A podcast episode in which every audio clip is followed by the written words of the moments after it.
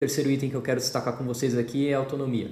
Então, autonomia para você, é, conforme o tempo passa, você vai ganhando mais autonomia para fazer as coisas da forma como você entende.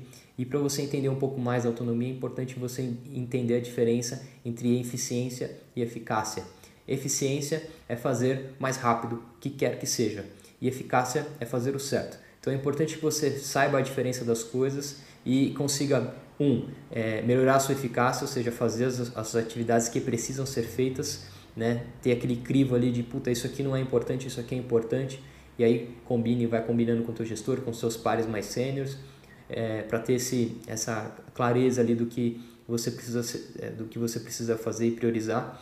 E isso você melhora a sua eficácia e a sua eficiência é trabalhar mais rápido. Como é que você consegue trabalhar mais rápido, fazer alinhamentos mais rápidos é, e, e, e trazer agilidade para o teu dia a dia ali.